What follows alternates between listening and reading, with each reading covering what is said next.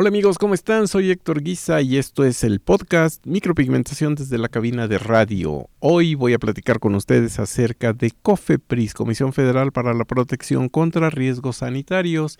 Me voy a enfocar justamente en las verificaciones, en los puntos que un verificador o muchos, porque hay veces que llegan en grupos, les hacen cuando se los envía algún celosillo por ahí.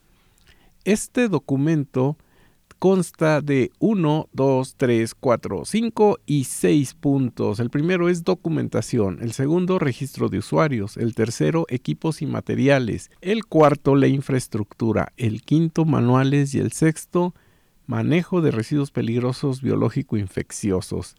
Así que vamos a ir platicando de uno por uno y fíjense bien. Vamos a imaginarnos este escenario triste. Ya están ahí los verificadores Primero pídele su gafet y constata que sí es auténtico. Debe de tener algún número de referencia y tú tienes todo el derecho de hablar a la oficina para preguntar si sí se te envió a esa persona a hacerte la verificación sanitaria. Número 2. Revisa detalle, porque así como ellos rechazan un documento que no esté correcto, ellos se equivocan y muy frecuentemente. Y hay ocasiones en que el nombre no está correcto, el domicilio está equivocado, cualquier error tú te puedes negar a que te hagan la verificación, pero debe de estar comprobado fehacientemente que hay una equivocación por parte de la autoridad sanitaria. Vamos a empezar con la documentación. Uno, se cuenta con aviso de funcionamiento. Obviamente este es parte del requisito porque te quieren ubicar. Dos, se cuenta con documentación que avala estudios y experiencia laboral del personal relacionados a los procedimientos que se llevan a cabo en el establecimiento anexar copia a acta.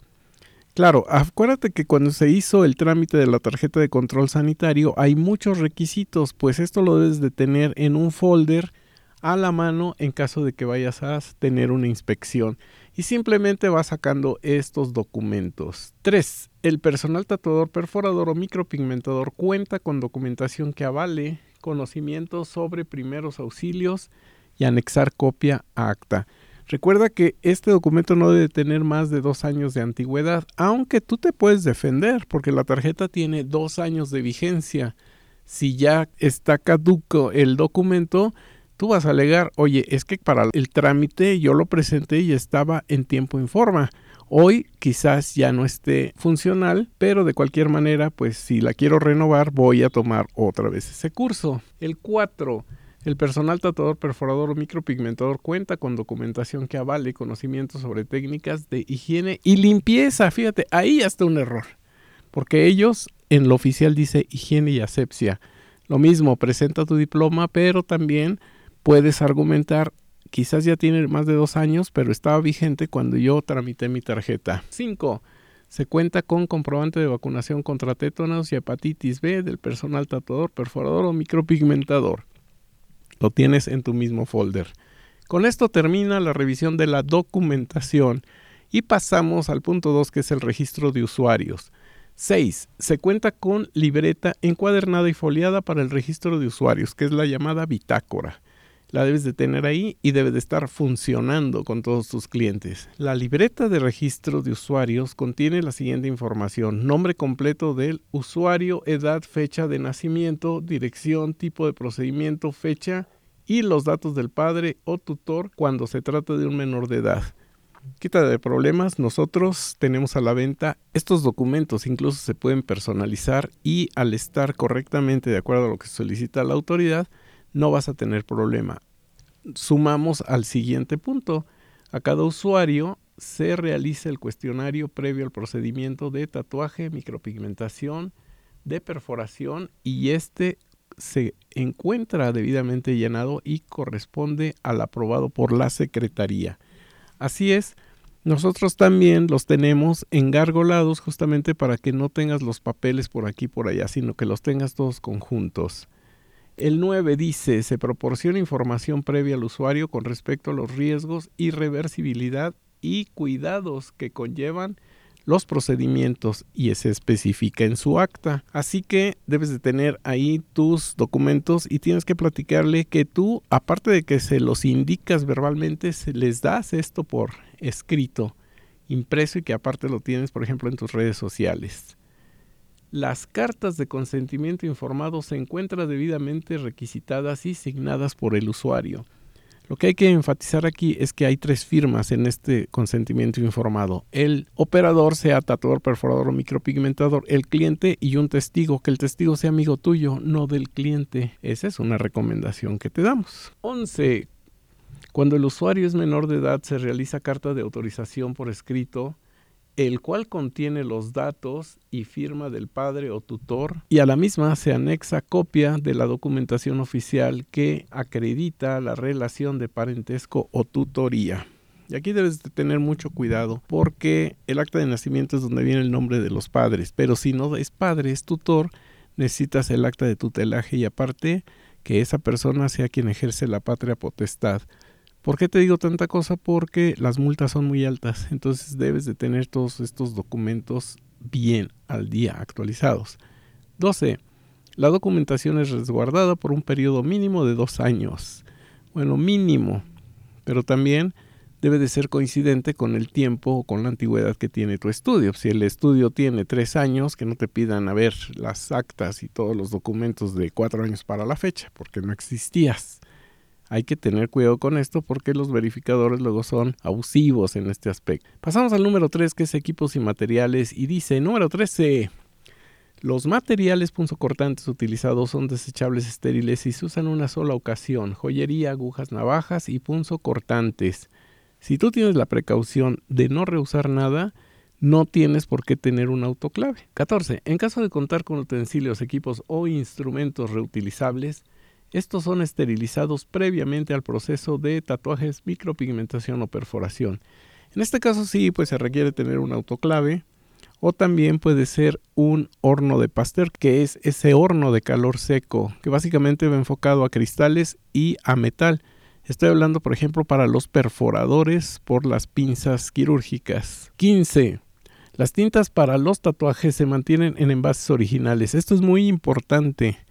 Existen frascos que pueden tener ya el etiquetado en español y que digan biocompatibles, que es lo que le importa a la autoridad. En caso de que sean frascos muy pequeños y que su superficie no alcance a ponerse una etiqueta, debes de tenerlos en una bolsita que puede ser de celofano, puede ser de plástico, que tengan la etiqueta adherida, que coincida con el nombre del pigmento y que venga en español y diga que es un producto biocompatible. Cuidado porque aquí sí es donde ellos se dan cuenta que uno trabaja, saca los frascos, los deja por ahí y bueno, pues probablemente vienen en su envase original que viene etiquetado en otro idioma. Ten mucho cuidado con este asunto. Una vez utilizada la tinta, el material restante es desechado. Tienes que comprobar que tienes tu bote de basura ahí. 17. En caso de contar con equipo de tatuaje, micropigmentación o perforador, este es nuevo o se encuentra esterilizado y para esto debes de tener un lugar especial para el guardado de estos artículos y que deben de estar en unas cajas tipo esos contenedores de alimentos con tapa. Eso es una recomendación. 18. En el establecimiento no se cuenta con pistolas para perforar o con algún equipo que imposibilite su esterilización y sea reutilizable. Ten cuidado de no contar con jeringas dentro de un estudio porque he sabido de lugares donde simplemente por encontrar una jeringa clausura. 19. Se cuenta con guantes de uso quirúrgico y cubrebocas desechables. No hay más que hablar ahí. Los guantes de uso quirúrgico son estériles. Deben de venir empacados en su bolsa, ya sea individuales o por pares, pero son los estériles. 20. Se cuenta con desinfectantes en el establecimiento. Esto para nosotros es un indicativo el tener tres tipos de desinfectantes, aquellos que se utilizan en las áreas comunes o áreas negras, como le llamamos, los de áreas grises y los de área blanca, que es la cabina, en donde los desinfectantes deben de ser de uso hospitalario o de grado hospital. Pero la autoridad sanitaria lo que está pidiendo son cuaternarios de amonio, los quats, los benzales, para que tengas una idea de esto. 21. En caso de esterilizar equipos o materiales, se cuenta con autoclave o esterilizador. Ya hablamos de eso anteriormente. Esto compromete a tener el contrato con la empresa que le hace el mantenimiento y además el acta de que el último mantenimiento está todavía vigente para el día de la inspección. 22. Los materiales y las tintas cuentan con fecha de caducidad vigente. Importantísimo también esto. 23. Las tintas que se utilizan son biocompatibles con el cuerpo humano, ya platicamos de tintas anteriormente. 24. Se cuenta con agua corriente dentro del establecimiento. Hay que defenderse porque algunos de ellos insisten en que tengan el agua corriente dentro de la cabina donde trabajas. Hay casos particulares, por ejemplo, en un centro comercial, tú sabes que los baños están colocados estratégicamente y no vas a poder tener agua corriente en tu instalación ahí vas a tener un gran conflicto. Y otro es pues la lógica en los baños es donde está el lavamanos y bueno, pues el baño puede estar en el interior de tu instalación y debe de ser autorizado y vigente. Vamos a la siguiente que es 4, la infraestructura. 25, se cuenta con área de lavado, esterilización y guarda de material estéril. Probablemente esto aplique nada más hoy para los perforadores. Los micropigmentadores y los tatuadores no tienen que lavar nada, no tienen que esterilizar nada porque ya todo lo compran estéril, desechable y de un solo uso y solamente necesitarían un lugar para guardar el material estéril. 26. La distribución del área de trabajo permite realizar las actividades y acciones del operador de una manera eficiente y segura para el usuario. Aquí lo que recomendaría más elemental es tener aislada la cabina de trabajo.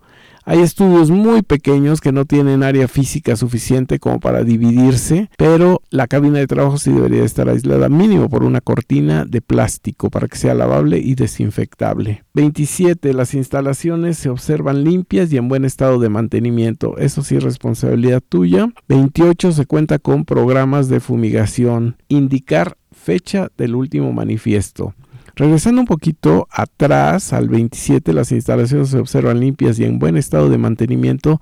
Debes de atender la pintura que no esté descascarada, que no se ve humedad en las paredes. Y abajo, sí, necesitamos el programa de fumigación con un comprobante de que hay contrato con una empresa fumigadora que está registrada en Semarnat y el acta de la última fumigación que todavía esté vigente. El 5, manuales. Cuenta con manual de procedimientos, que fue el mismo que entregaste tú para sacar la tarjeta de control sanitario. 30, el manual contiene técnicas detalladas de los procedimientos, tatuajes, perforaciones y micropigmentación. A continuación vienen los puntos a verificar.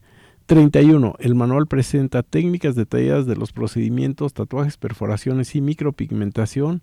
32. El manual refiere los materiales y equipo a utilizar en los procedimientos de tatuajes, perforaciones y micropigmentación. El manual lo entregaste y el manual para Cofepris es como el contacto que haces con la clientela que tenga confianza de que trabajas correcta y adecuadamente. En la realidad es que nosotros presentamos los books de trabajos, otras imágenes que distan mucho de ser este manual que está elaborado por gente que no sabe cómo se maneja el negocio. Finalmente pasamos al punto número 6 que es manejo de residuos peligrosos biológico-infecciosos, RPBI que aquí en el acta dice RPB1. Bueno, es Cofepris. 33. El establecimiento presenta contrato con alguna empresa autorizada para el manejo de RPBI. Indicar fecha, nombre de la empresa, número de autorización Semarnat y fecha del último manifiesto. Por lo tanto, tienes que entregar el contrato y también tiene la obligación de darte un acta con la fecha que no debe de tener más de 30 días para el día de la verificación. De esta manera, ellos entienden que estás haciendo un buen manejo justamente de los residuos peligrosos biológico-infecciosos, básicamente de los punzocortantes. 34. Cuenta con contenedores de plástico rígidos de propileno para materiales punzocortantes bien identificados y colocados a la vista. Y así termina esta acta. Espero que haya sido de tu interés y que tramites con nosotros, que tenemos a una colega, Yasodara Solano, quien es nuestra agente tramitadora y se hace cargo de principio a fin hasta que te entregan la tarjeta de control sanitario.